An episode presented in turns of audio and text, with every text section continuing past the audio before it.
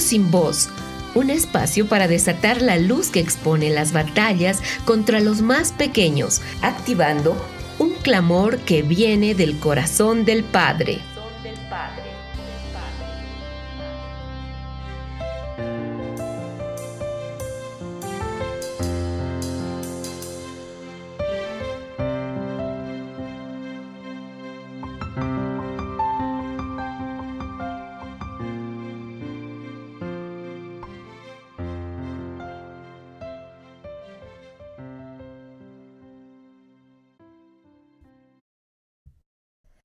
Es una bendición unirnos a la audiencia de Kerigma Radio en este tiempo de intercesión por los niños de las naciones. Como cada semana nos presentamos delante del Señor para que Él nos llame a naciones, ciudades y casas donde los niños no pueden levantar la voz. Estamos agradecidos por la radio. Realmente nos da una oportunidad maravillosa de unirnos con muchos hijos de Dios en las naciones. En el programa de hoy estaremos con ustedes Janet Bustamante, Lorena Beltrán y su servidora Ángela Narváez, que los saludamos desde la hermosa nación de Colombia. Janetcita, tú eres parte del equipo de intercesión e investigación de niños sin voz. Nos alegra mucho tenerte en este programa. Qué preciosa oportunidad para enviar un saludo a todos los amados hermanos que nos acompañan en esta oportunidad. Claro que sí. Y tú, Lorenita, como cada semana, bienvenida, mi querida compañera de milicia. Así es, Angelita, aquí como siempre muy gozosa, una vez más de poder traer una nueva nación, un nuevo lugar donde los niños necesitan que se levanten la voz por ellos. En estos últimos programas, el Señor nos ha llamado a interceder por la niñez en las naciones de África. Hablamos de los niños que trabajan en las minas de coltán y cobalto en la República Democrática del Congo y de los niños esclavos del vudú en Togo. Hemos tocado problemáticas diversas y lo que resalta es la esclavitud infantil, siendo África el continente con más de 72 millones de niños en esa condición. Tenemos disponible una guía de oración con el contexto de lo que sucede y cómo orar por los niños, para todos los que deseen unirse al clamor, los invitamos a que nos escriban a nuestro correo electrónico. Niños sin voz. Para unirte al clamor por los niños, escribe al email levantando mi voz gmail.com.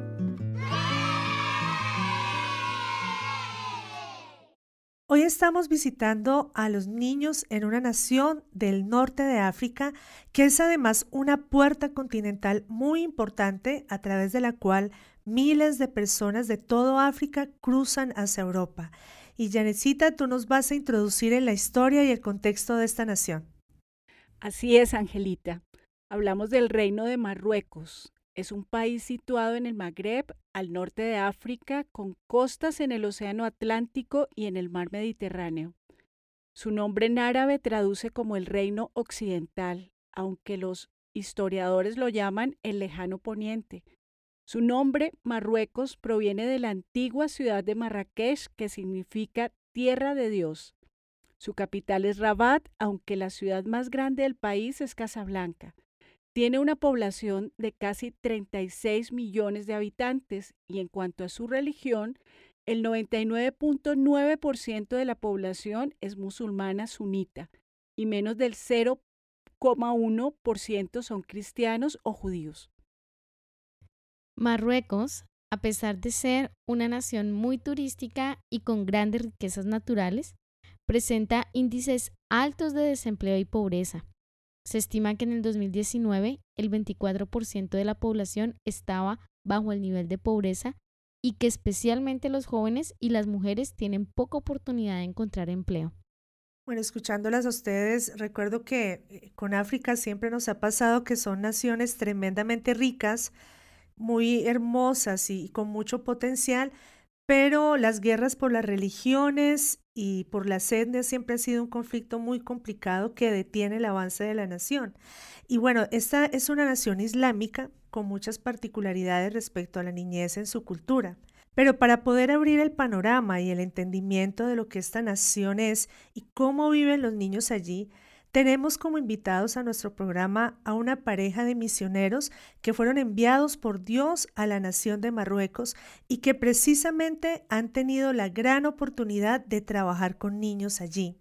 Amigos amados, bienvenidos a Niños sin Voz. Bueno, un gusto, un abrazo muy fuerte para cada uno de ustedes y gracias por permitirnos tener este espacio para compartir lo que el Señor está haciendo a este lado.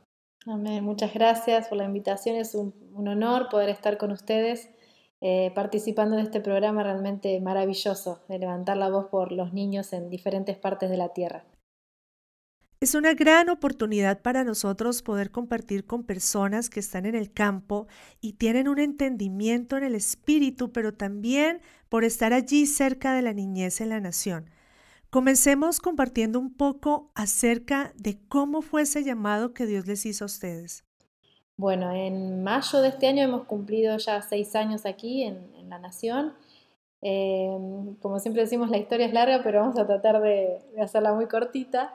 Em, resumidamente, eh, alrededor de los 15, 16, 16 años, el Señor pone una carga muy fuerte en mi corazón eh, por la descendencia de Ismael. Eh, fue así como empezó el, tema de, investigar, interceder, conocer y aprender sobre las naciones que habían descendido de Ismael. Y en ese proceso, eh, cerca de terminar la universidad, eh, conozco a mi esposo y ahí en, ese tiempo, bueno, vengo por primera vez a esta nación, a, Marruecos, por tres meses. Luego al regresar nos casamos, el Señor empezó un proceso en nuestros corazones siempre decíamos, nosotros estamos disponibles donde el Señor quiera enviarnos, sea en otra provincia, en otro pueblo o más lejos. Eh, el Señor fue hablando claramente, una vez habló directamente con él diciéndole, yo te llevo eh, a, esos lugares donde, están, eh, donde estaban los partos y medos. y bueno, muchas palabras que fueron guiando nuestro corazón y a amar las naciones, amar lo que Él ama Después de siete años de estar casados salimos con dos niñitos chiquitos, tres años y diez meses, y luego nació el tercero aquí, estando aquí en, Marruecos. Así es, es una historia un poquito larga, pero fueron de escuchar ¿no? su voz y, e ir dando pasos en consecuencia. ¿no? A veces un paso es pequeño, pero es un paso. ¿no? Y esos pequeños pasos a lo largo del tiempo te hacen ver eh, o llegar a un lugar donde ya es imposible retroceder mm. y, aún resta mucho por caminar, pero eh, uno sigue avanzando en fe, ¿no? Es muy poderoso ese principio de fidelidad que nos comparten. El ser fiel con la carga, orar por años, pero también creer dando pequeños pasos de obediencia, abrieron el camino para estar en el lugar a donde Dios los ha llamado. Por cierto, no es una nación común, ya que ellos son un reino, el reino de Marruecos. ¿Cómo es la mentalidad y la vida de los dirigentes y los ciudadanos de un reino? Eh, qué linda pregunta. Principalmente el rey aquí es la máxima autoridad tanto bueno, política y religiosa. Entonces eh, la gente lo, le tiene mucho aprecio. Entonces al ser el rey una autoridad tanto política como, religiosa, eh, se lo puede ver en las fiestas, siendo el primero que, que empieza y degolla un cordero, eh, o dando un discurso, por supuesto, tan económico. Entonces uno, uno ve en un rey eh, esas ambas partes, ¿no? Y la gente lo reconoce, lo sigue, lo ama, ama a él y a su familia. Sí, eh, no solamente que es un reino, sino que es un reino islámico. Entonces, esto es donde se hace como más fuerte todavía la figura y ellos se reconocen descendientes de Mahoma directo. Entonces eso les, ejecuta como mayor autoridad eh, y las hace como intocables o inmovibles. ¿no? Se ve reflejado en todo, porque ellos aplican la ley islámica eh, o tratan de aplicarlo. He tenido diferentes etapas, pero en la historia en los últimos años cada vez se ha visto más islamizada la nación. Es porque en la cosmovisión islámica ellos entienden que nosotros como occidentales vemos la línea del tiempo hacia adelante, vemos un pasado y un futuro y una línea del tiempo horizontal vendría a ser. Pero en la cosmovisión islámica ellos ven como la cúspide de, todo es la época de Mahoma. Entonces, toda su mentalidad apunta a tratar de ser como en esa época. Entonces, cuanto más conservadores son, eh, mejores son religiosamente hablando. Por eso es que tratan de evitar el, avance o, la modernización. Claro, nuestro eh, progreso está en el futuro. Nosotros miramos hacia el futuro y miramos progreso. Ellos no. Miran para atrás. Miran para atrás. Ellos quieren retroceder en el tiempo, por así decirlo, ¿verdad? Entonces, claro, se va a expresar en la mentalidad, en cómo vivís, en cómo afrontar los problemas, en, cómo te proyectas hacia el futuro. Cómo te vestís. Eh, pero bueno, más allá de todo, eh, a diferencia de nuestras naciones que tal vez se dicen ser católicas o cristianas, eh, ellos se reconocen y ejecutan sus leyes acorde al Corán. Y lo hacen, no es que se dicen no, no. Bueno, tú resaltabas que además de ser un reino, es una nación islámica. El Islam llega a partir del siglo VII y como nos contaba Janet, el 99.9% de la población es musulmana. ¿Cómo, ¿Cómo, es la cosmovisión en el Islam acerca de la familia, respecto a la mujer, respecto a los niños? Muy bien, varía, depende también la nación un poquito específicamente, pero la, la, cosmovisión es muy machista, ¿no? Eh, estos días fuimos a tramitar la, residencia y el inspector decía por qué tu esposa no está en, la casa cocinando. O sea, así es la visión, ¿no? Una visión muy machista eh, que se ve en, muchas áreas de la vida. Las mujeres por lo general son las que cocinan, las que llevan adelante la casa y muchas veces salen a trabajar, mientras los hombres están en el café perdiendo el tiempo o, haciendo nada, ¿no? Con la tele. Entonces hay una, cosmovisión, es así, muy machista con respecto a lo que es la familia. Por ejemplo, eh, según el Corán, el testimonio de un hombre vale por el de dos mujeres. Entonces ahí estás viendo otro reflejo de que el valor de la mujer está desmejorado, desprestigiado. Eh, entonces es una, una, cosmovisión, hablando de familia, muy dividida. El hombre hace su vida, la mujer hace su vida. Eh, los niños a la escuela y se pasan muchas horas en el colegio. Eh, es una, no hay, no, se ve esa unidad que, nosotros por ahí como matrimonio que nos vemos uno. Entonces nos vemos eh, incoherente que vayamos juntos a, por la residencia, por ejemplo, ¿no? Después todo el tema de, la niñez eh, que hemos estado conversando eh, respecto a que desde muy pequeños los hacen trabajar, desde muy pequeños los hacen ir a hacer las compras, pero muy pequeños. A veces ven niñitos chiquititos con un monopatín o una bicicletita yendo a comprar algo, pero desde muy chiquitos. Hemos revisado en Niños sin Voz varias naciones islámicas. Un común denominador entre ellas es la perversión sexual hacia los niños. Se supone que es una religión y una cultura moral, pero al parecer esto no es aplicable respecto a la niñez. ¿En qué se justifican los musulmanes para estos actos? Em, respecto a la perversión, una de las cosas que, que también es muy fuerte ver y escuchar es el tema del matrimonio con personas pequeñas, con niños, ¿no? Eh, hace un par de semanas nos conocimos con una chica de otra ciudad y nos contaba que su abuela se había casado a los 8 años, había tenido 13 hijos. Ella tiene 20 y algo, su mamá 38 y su abuela debe tener eh, no muchos más, me explico, 40 y pico, ¿no? Eh, y eso es muy fuerte de poder solo imaginarse, ¿no? Esto está justificado en que eh, su profeta, eh, Mahoma, eh, se casó con, una niña también. Entonces eso hace que justifique todo el tema del abuso a, la niñez. bueno, nosotros lo tomamos como abuso, ellos no, ellos lo dicen que está justificado. ellos consideran que una niña cuando tiene su primera regla ya es una, una, mujer apta para poder casarse eso también se ve reflejado, un poco conectado con la pregunta anterior, a que desde muy pequeñas y principalmente eh, los pueblos más eh, autóctonos de la nación, eh, llamado por extranjeros bereber, pero en realidad el nombre son los amasí, eh, ellos desde muy pequeños empiezan a preparar a la mujer para casarse. Entonces ya no, generalmente no pasan del tercer grado y ya empiezan a prepararse para eh, poder casarse, tienen que saber cocinar, tienen que saber limpiar y abocarse a las cosas, a las tareas de, del hogar. También lo veíamos en los centros de menores donde trabajábamos, donde las tareas que las capacitaban a las chicas era para cocinar, para coser y para limpiar. Miren la mentalidad, ¿no? Esa es la estructura de, pensamiento para qué eh, está la mujer. También acá se, hizo una ley hace unos años que las menores no se pueden casar, ¿no? Eh, también no quiere decir que se viva y se aplique a, lo largo y a lo ancho de la, nación, eh, pero hay una ley que, ahora rige, que ya invalida un poco el matrimonio de, personas mayores con, con niños. ¿no?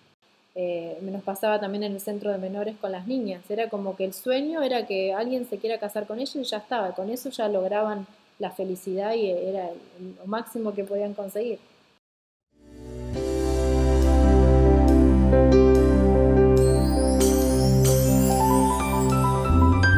Querigma Radio. Querigma Radio. Desarrollando temas esenciales para una vida cristiana normal.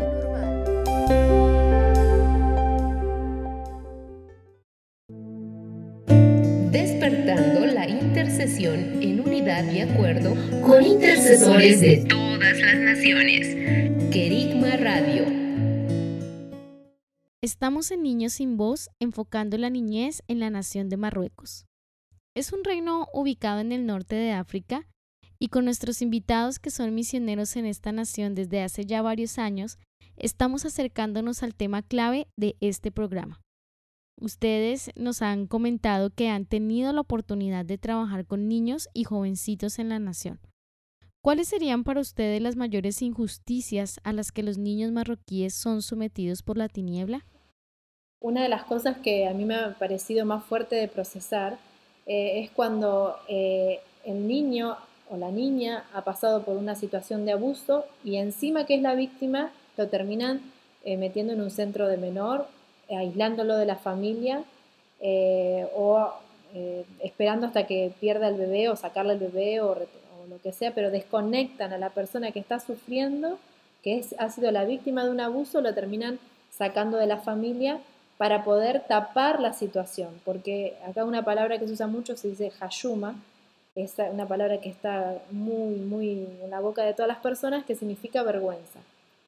Eh, parte de lo que hablábamos hoy de la cosmovisión de esta nación no es como en Occidente, acá la cosmovisión pasa por lo que es el honor y la vergüenza, que tiene toda una connotación aún para compartir eh, las buenas noticias. Eh, ellos todo pasan por el tema de la vergüenza, entonces ante una situación de abuso es preferible tapar la vergüenza que, cuidar a la víctima, ¿no? Entonces terminan sacando a la niña y la meten en un hogar, luego tiene el bebé, a veces puede crecer unos meses o hasta que se termina de amamantar. Luego pasa el, bebé al hospital, que tiene también un sector para niños.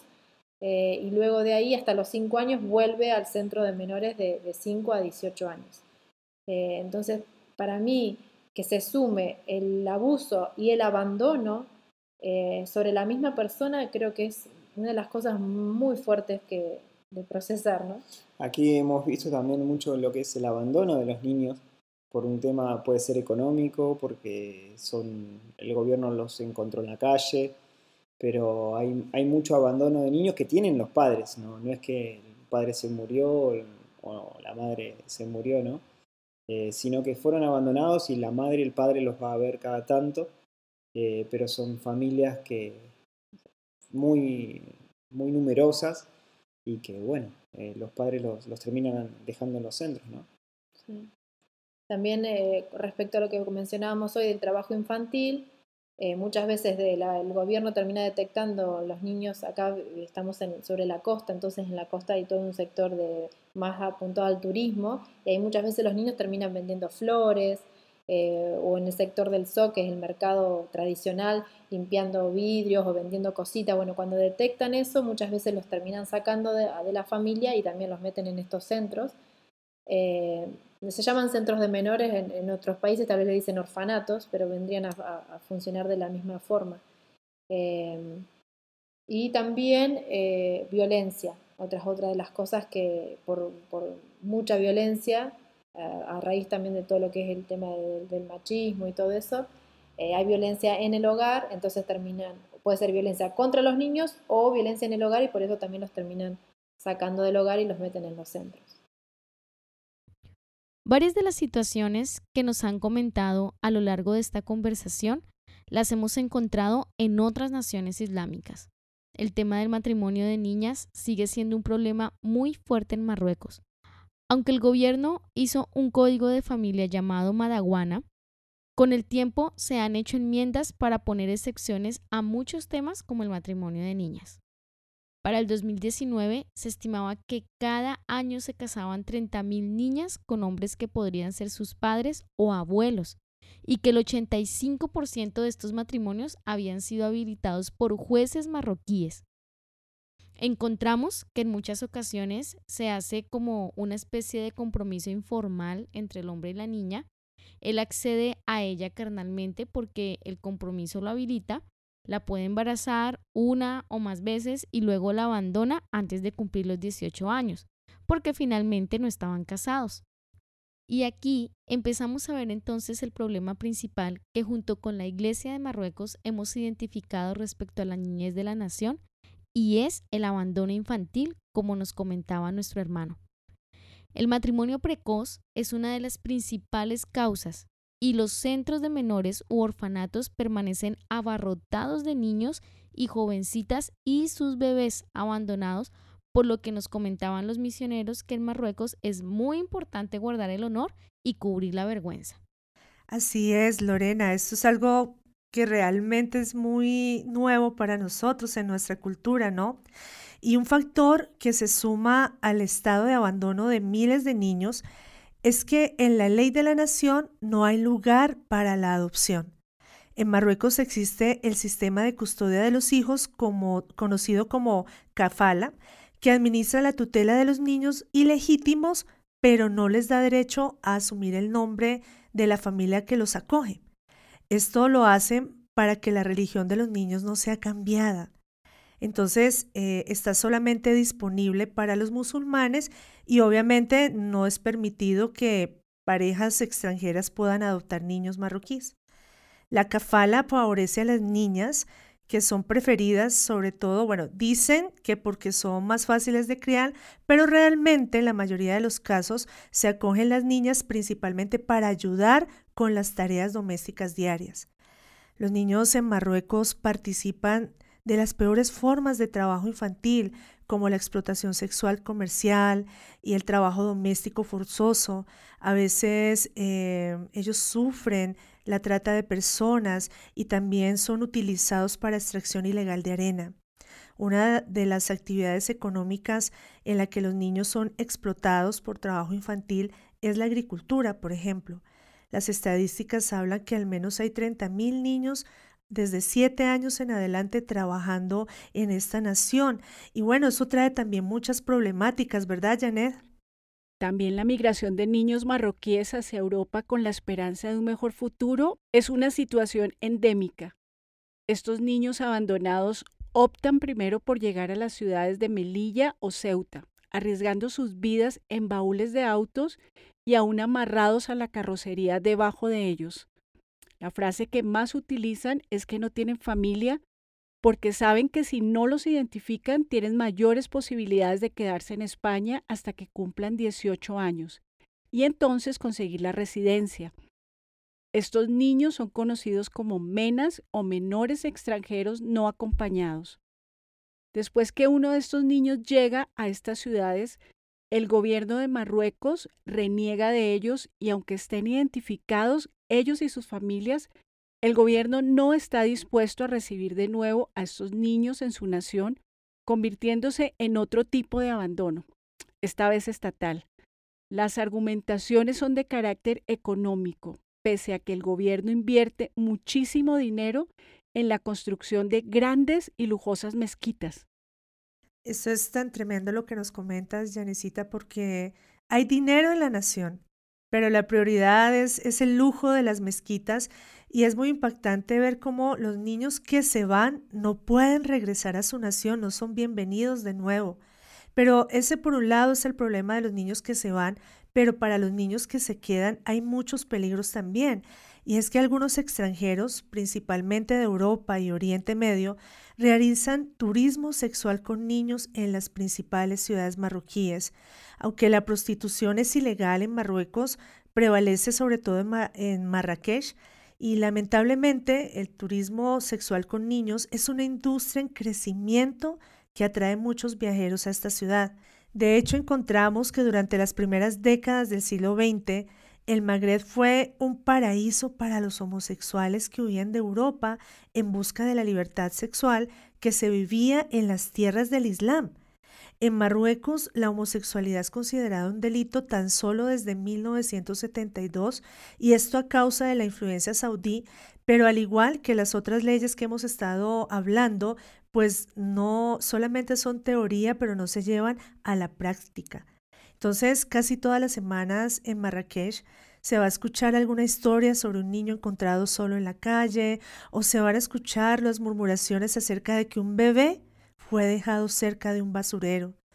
Los niños ilegítimos en Marruecos son técnicamente ilegales. Muchos no tienen papeles, no tienen apellido y son tratados como marginados.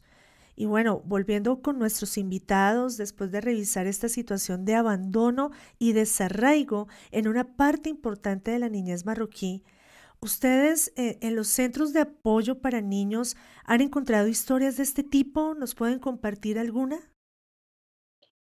A mí me viene una eh, que, bueno, no, no, fue muy lindo cómo terminó, pero eh, fue fuerte. Se llamaba Mariam eh, ella llega al, centro eh, y está un tiempo y en un momento regresa a su ciudad o a su pueblo eh, y al regresar regresa embarazada.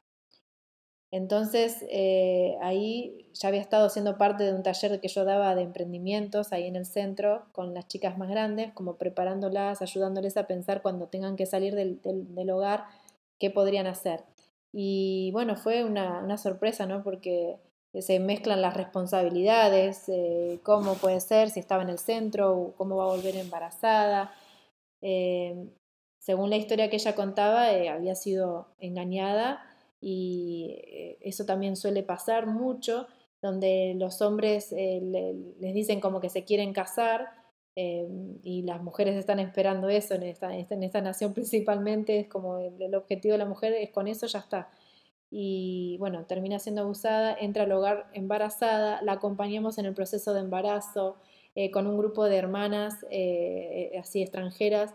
hicimos un pequeño, una pequeña reunión de recibimiento del bebé con regalos y le pudimos contar la historia de María, donde había recibido a, nuestro Jesús, a nuestro Señor, eh, en, la situación, en el contexto.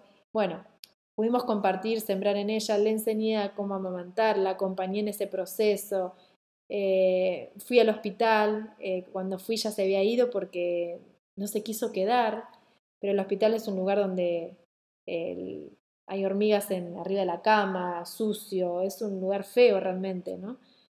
bueno, en esto de este acompañamiento de ella, eh, en un momento, una gran sorpresa y fue realmente muy doloroso, ella se escapa del hogar y queda el, bebé en el centro. Y wow, eh, fue choqueante cuando el director me cuenta porque sabía todo el proceso que veníamos acompañándola a ella. La cosa es que ella eh, se escapa, luego conectan a la mamá y se lleva la mamá de Marian, se lleva al bebé eh, y a un tiempito después me vuelven a, comentar que la habían vuelto a encontrar a Mariam, la habían llevado a otro centro, pero otra vez embarazada. Eh, y el bebé no, nunca más pudimos volver a saber de, él, aunque yo he pedido el teléfono de la mamá para ir a visitar ese pueblo, un pueblo que está muy lejos, pero con esa intención de, continuar, ¿no?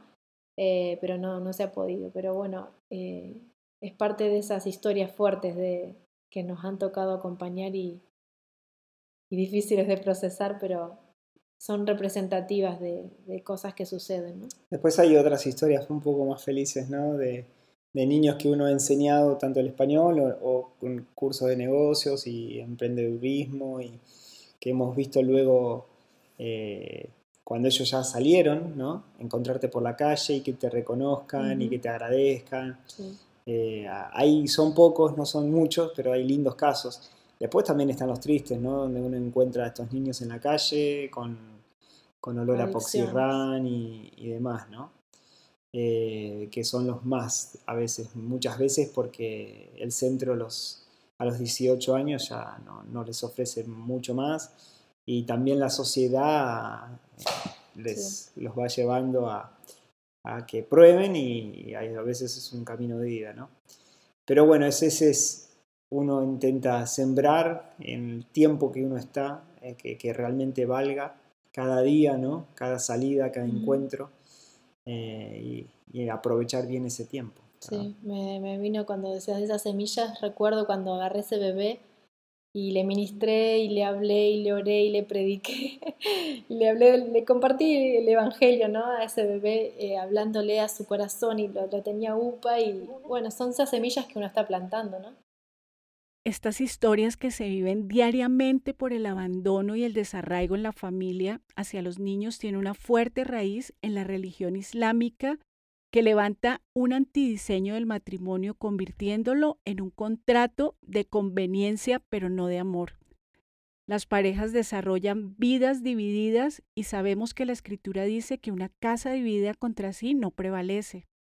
Entonces vemos esta consecuencia de niños desprotegidos y desarraigados que están llenando las calles, expuestos a la mendicidad, trabajo forzoso, prostitución infantil, delincuencia y en muchos casos el desarraigo de su nación a través de la migración a Europa.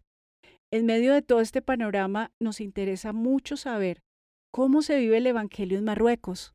Mm, muy variado.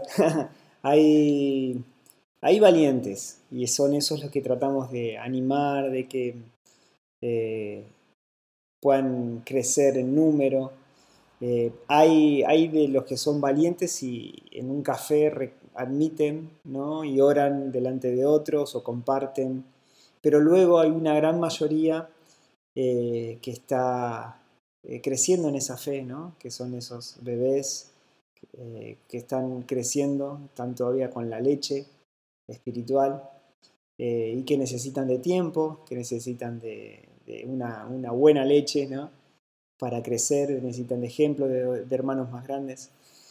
Y entonces uno puede encontrar los que buscan una Biblia chiquitita, porque si la encuentran posiblemente pierdan tanto lo que es trabajo, familia, los expulsen o los maltraten, eh, les golpeen. Hace poco nos juntábamos con un hermano que caminó dos horas para ir al encuentro nuestro. Esta persona no, su ciudad, su pueblito, porque no es ni siquiera una ciudad, aunque es ciudad grande, ¿no? Pero en su pueblito, en medio de las montañas, eh, la familia se había enterado por Facebook que, él era cristiano porque le, vieron una conversación y le estaba haciendo muchos problemas. Entonces estamos orando para que él pueda conseguir un trabajo en un lugar más grande donde haya otros hermanos que se puedan congregar y, y juntarse. ¿no? Eh, pero bueno, uno ve así que están muy diseminados por, por, a lo largo y a lo ancho del país, como esas ovejas, ¿no? Dispersas eh, que necesitan de, nuestro pastor.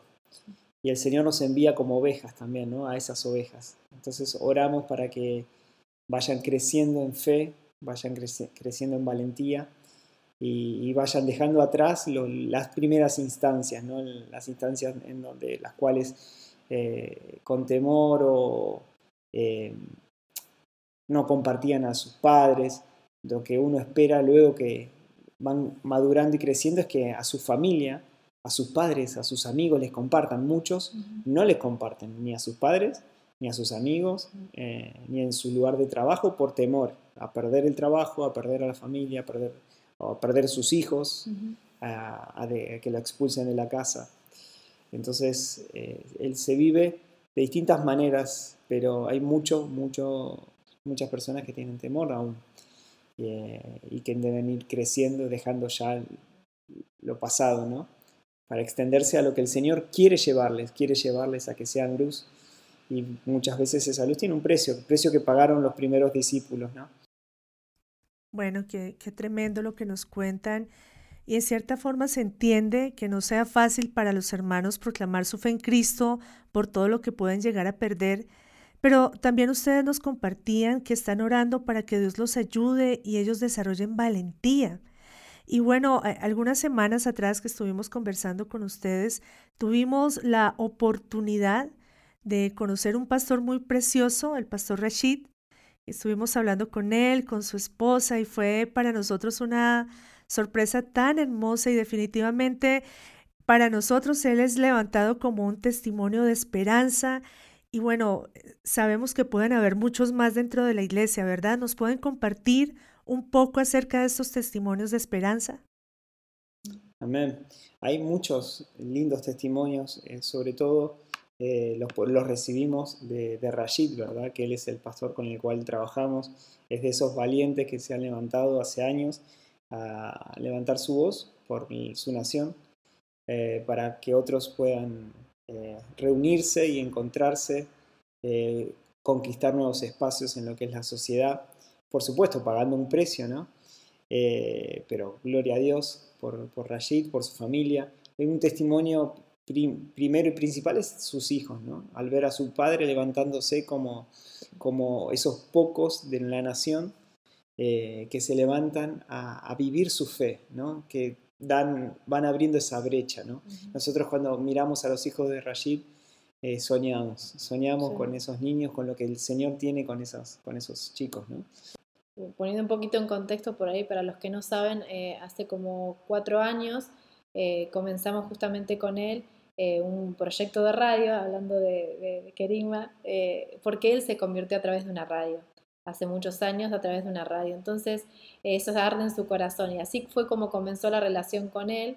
A partir de ahí, al poquito tiempo empezamos a hacer eh, videos eh, que salen en las redes y eso ha sido una herramienta del cielo para conectar estas ovejas que decimos dispersas, ¿no? que le hemos, hemos encontrado ovejas dispersas por muchos lados, pero a través de, este, de estos medios muchas personas se conectan, tanto personas que están solitas y que en el medio de la montaña o en lugares muy solitos o un pueblo, pero que nadie de su familia sabe. Entonces ha sido de alimento, de aliento, de sustento, de conexión. Eh, personas que después por ahí vienen para conectarse o aún la persona con la que estamos trabajando en la empresa eh, durante muchos años solamente hablaban con Rashid a través de, media y fuera era la forma de que tenía de conexión hasta que pudo venir un día aquí a la ciudad y se terminó bautizando. Entonces ha sido realmente y está siendo un testimonio eh, que también ha roto la mentalidad de que no se puede, porque nunca había pasado que una persona salga así con la cara públicamente. Eh, hay marroquíes que hacen programas pero desde afuera de la nación pero nunca había sucedido que desde adentro de la nación, exponiendo su rostro y sabiendo quién es, eh, empiezan a hacer estas cosas, ¿no? Entonces realmente eh, el Señor nos ha dado esta herramienta de poder eh, romper moldes y abrir brecha.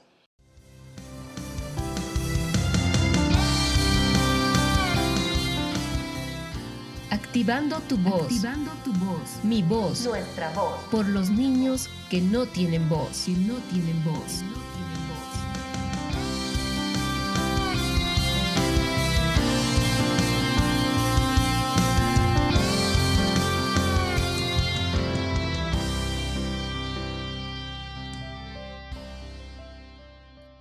Continuamos en Niños sin Voz visitando la niñez en Marruecos, encontrando un panorama muy fuerte respecto al abandono y el desarraigo de miles de niños, la división y desvalorización del matrimonio y la familia. Y por eso nos ha bendecido tanto escuchar la historia del pastor Rashid y su familia. Ellos son como una primicia de restauración y sin duda establecen una medida de justicia muy importante que le permite al Señor juzgar los antidiseños que la religión islámica ha establecido en Marruecos. Una familia funcional, de acuerdo al cielo, como la de Rashid, su esposa y sus cinco hijos, que crecen en un hogar donde son amados, cuidados y enseñados a caminar con el Señor Jesucristo, pues esto nos, nos llena de mucha esperanza. Y, y amados, podemos verlos también a ustedes como casa, al lado de sus tres hijitos y en la casa del pastor Rashid, como unos pioneros Creemos que ustedes serán usados para sanar muchas familias y para activar el tiempo de reedificar, para levantar cimientos de muchas generaciones. Ustedes y sus niños son reparadores de brechas, restauradores de senderos para descansar y queremos unirnos con ustedes, amados, para que podamos en este momento levantar nuestra voz por los niños que no tienen voz en Marruecos. Y voy a pedirles que puedan empezar ustedes, como esos enviados de Dios, a plantar semillas de reino en medio de la iglesia, pero también para sanar generaciones.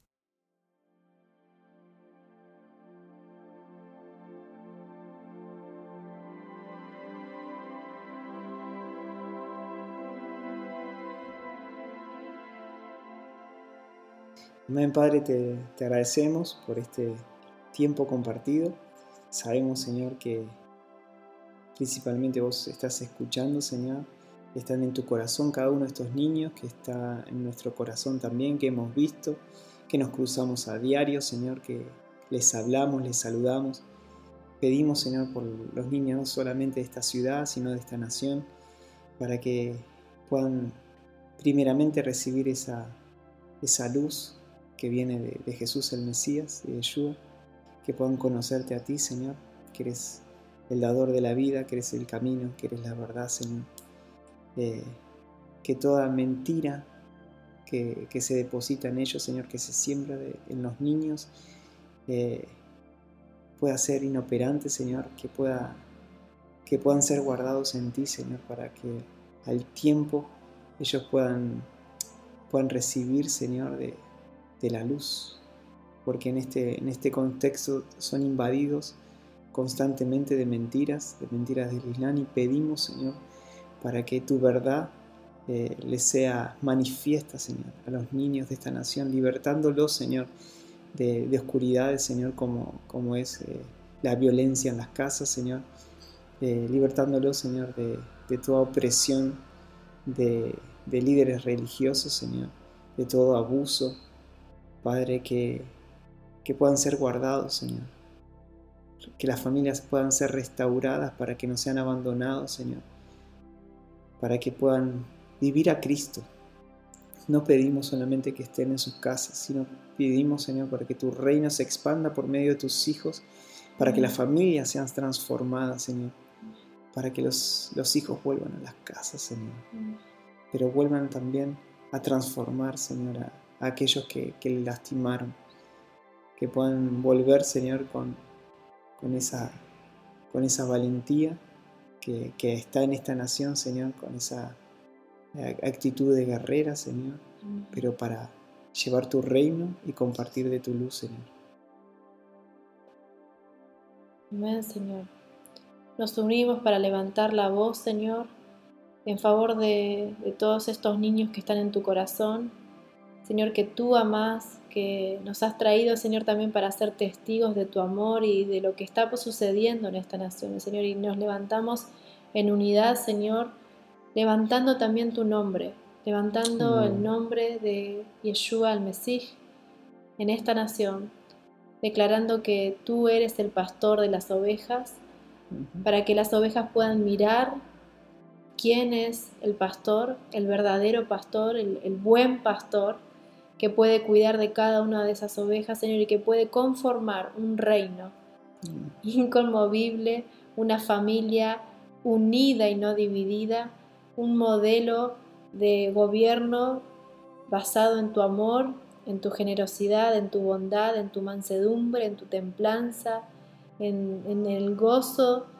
Padre, vemos en ti, Señor, el modelo Vemos en ti, Señor, ese pastor amoroso que está queriendo reunir a sus ovejas y conformar un testimonio vivo de una familia verdadera, sino una familia que muestra eh, tus diseños, tus principios, eh, todo lo que vos has planeado y soñado desde un principio, Señor, queremos levantar tu, bandera en esta nación y, que el mundo pueda ver que en ti tenemos un modelo totalmente diferente, un modelo verdadero, un modelo que funciona, un modelo eh, que puede traer esperanza. Señor, levantamos la voz de, estos niños que están aún en los centros para que eh, puedan tener esperanza, para que puedan eh, percibir todas las semillas que han sido depositadas en sus corazones, aunque puedan acceder a los medios donde tu nombre está siendo predicado y, tu nombre está siendo levantado. Señor, que puedan verte a ti, puedan correr como ovejas, Señor, al pastor, que en ti podemos ser uno, en ti pueden ser reunidas todas las cosas, pueden ser restauradas todas las cosas, los corazones pueden ser restaurados en ti. Padre, corremos a ti como el buen pastor de todas estas ovejas. Pueden estar lastimadas, pueden estar golpeadas, pueden estar eh, las piernas quebradas, como dice la palabra, pero aquí venimos, Señor, para poder representarte a ti, Señor, y poder traer esa restauración que solo tu reino puede traer. Señor, te damos gracias por esta oportunidad preciosa de hacer conocer la situación de la niñez, pero principalmente por poder traerla y exponerla delante de tu trono, Señor, y que tú también puedas levantar tu mano, Señor, para poder traer luz y restauración en esta tierra. Señor, hablamos bien de Marruecos, no hablamos mal, no queremos huir, no queremos escapar, no queremos, eh, como, muchos están pensando en, la forma de poder irse. Señor, queremos declarar de que en esta tierra hay dones, hay, hay bondad, hay principios, Señor, hay semillas de tu reino que pueden traer restauración y vida eh, en esta tierra, Señor. Te damos gracias por este programa, te damos gracias, Señor, por nuestras hermanas, te damos gracias por todo este trabajo precioso de intercesión en las naciones. Bendecimos tu nombre, Señor, y declaramos que tú eres el buen pastor, y que ese buen pastor está reinando sobre todo reino, sobre todo principado, sobre todo dominio. Declaramos que tú eres el Rey de Reyes y Señor de Señores. En el nombre de Jesús. Amén. Amén, amén. Y unidos a la voz de ustedes, también amplificamos la voz de los niños que son hijos de Dios en Marruecos. Y declaramos que esta voz se suelta desde Sión con gratitud y con fe, porque es la voluntad del Padre sobre la niñez marroquí.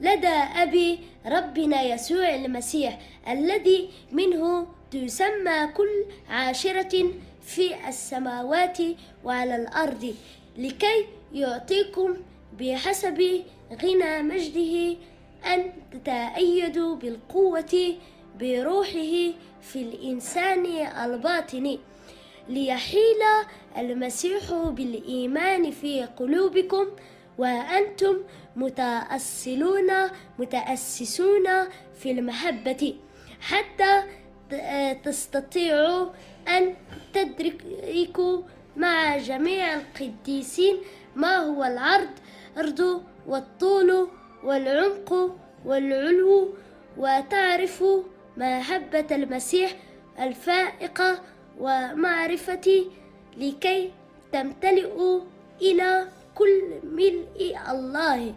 يا رب يسوع المسيح أصلي أن تحمي أطفال كل العالم من أمراض الاغتصاب والجوع والعري. أنت وحدك يا رب يسوع قادر أن تحمي الأطفال لأنك قلت دعوا الأطفال يأتون إليه. Padre, doblamos nuestras rodillas para orar por los niños de Marruecos, que ellos puedan conocerte, puedan aprender de ti, que los padres no se peleen y que sean arraigados y cementados en amor y que ellos te puedan conocer y que los padres no dejen a los niños pidiendo comida o trabajo. Padre, oramos por, ellos porque los hemos visto aquí en Marruecos muchas veces. Te pido que tú les puedas ayudar, que, los padres tengan amor por sus hijos y, no se peleen los padres y las madres, que los niños no tengan conflicto, que no, que no tengan que hacer locuras para irse a, otros países, cruzando mares y haciendo cosas muy peligrosas. Te pedimos que ellos te conozcan, Padre, para que ellos sepan que vos sos el Dios verdadero, que ellos sepan que tú eres la respuesta que ellos tienen que buscar, no pidiendo comida, que vos sos la respuesta y que ellos puedan encontrar de ti, que, que los padres encuentren la solución en su conflicto familiar, que, los, que los niños no piensen en escaparse a los centros de mineros y que, por, que estén ahí para, porque ahí es un lugar muy seguro para ellos. Padre, declaramos que ellos te conocen a ti y que declaramos que ellos eh, te conocen a ti porque ellos, porque nosotros sabemos que ellos te necesitan de ti, te necesitan de ti y que todos ellos y su familia estén bien, que no, que ellos estén bien. En el nombre de Jesús, amén. Amén, Señor. Decimos amén y se escucha en Sión Marruecos es una nación para los niños. Dejen venir a los niños a mí y no se lo impidan, porque de ellos es el reino de los cielos. Y Padre, en el nombre de Jesús, proclamamos sobre la iglesia y sobre el territorio de Marruecos, herencia de Jehová son los hijos, cosa de estima es el fruto del vientre y esta palabra irrumpe cargada de luz y de tu amor, porque tu amor es más fuerte que la muerte, y tu amor rompe los engaños y argumentos que dividen las familias y sumen a los niños en abandono. Llamamos a la iglesia en el nombre de Jesucristo para que se levante en amor y en acción por los niños y las familias. Se levanten con violencia en su espíritu, arrebatar la herencia del Padre para esta nación. Que la iglesia proclame con fe, con palabras y con acciones que los niños son cosa de gran estima, de gran estima, porque son la herencia del Padre. Así es, Padre, y nosotros también doblamos nuestras rodillas ante ti, de quien recibe nombre toda familia en los cielos y en la tierra, para que le des a la iglesia de Marruecos, conforme a la riqueza de tu gloria, el ser fortalecidos con poder en el hombre interior por tu Santo Espíritu, que al habitar Cristo por la fe en los corazones de tus hijos en Marruecos, arraigados y cimentados en amor, sean plenamente capaces de comprender con todos los santos cuál es la anchura y la largura y la altura y la profundidad, y así conocer el amor de Cristo, que excede a todo conocimiento, para que sean llenos de toda la plenitud de Dios. Declaramos que viene una lluvia de tu amor, Padre, sobre Marruecos, sobre tu iglesia, un amor que rompe el desarraigo, un amor que los une, un amor que los hace uno, que los llena de compasión. Declaramos que la iglesia se arraiga y se cimenta en tu amor y se abre el tiempo de entrar en tu plenitud. Declaramos sobre tu iglesia y sobre tu simiente en Marruecos. Vosotros sois hijos del pacto que Dios pactó con nuestros padres al decir a Abraham, en tu simiente serán benditas todas las familias de la tierra. Y declaramos que son desarraigados de la simiente de Ismael y adheridos a la simiente del pacto por medio de la resurrección de Jesucristo.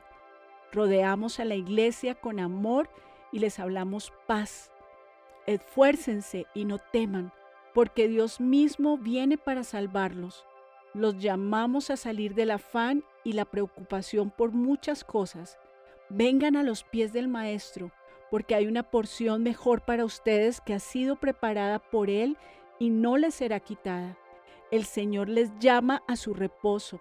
La misma voz que dijo Marta, Marta, afanada y molesta, hoy está llamando al reposo a la iglesia en Marruecos. Amén, amén. Y amigos amados, queremos bendecirlos, agradecerles por estar en nuestro programa Levantando la Voz por la Niñez en Marruecos. Declaramos que sus vidas son guardadas en el Padre y que todo lo que Él les ha enviado a hacer es prosperado y que la cosecha va a ser muy abundante. Ustedes y la casa del pastor Rashid cosecharán aún donde no sembraron, y la descendencia del Padre en Marruecos será conocida entre las naciones, y sus hijitos, sus renuevos entre los pueblos. Los que los vean van a reconocer que son linaje que bendijo Jehová. Amén. Muchas gracias a ustedes por permitirnos tener este, este tiempo y compartir ¿no? con todos ustedes. Eh, lo que el Padre también está obrando, está haciendo en, casa, pero también en esta nación. Así que bueno, un privilegio poder contar con este tiempo. Muchas gracias. la verdad que nuestro corazón está muy agradecido al Padre por unirnos, por, por poder trabajar juntos, sabiendo que eh, somos uno en Él y que estamos trabajando en, unidad por este, este reino que avanza. Hoy las puertas del Hades no podrán prevalecer y la, su iglesia está avanzando y, es precioso poder estar trabajando junto aún a la distancia en miles de kilómetros. Niños sin voz. Para unirte al clamor por los niños, escribe al email levantando mi voz.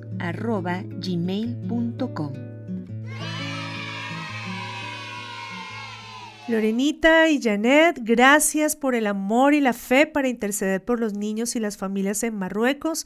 Y a toda la audiencia enviamos un abrazo muy grande y los esperamos en el próximo programa para continuar alumbrando la luz de Cristo sobre la niñez en las naciones. Bendiciones.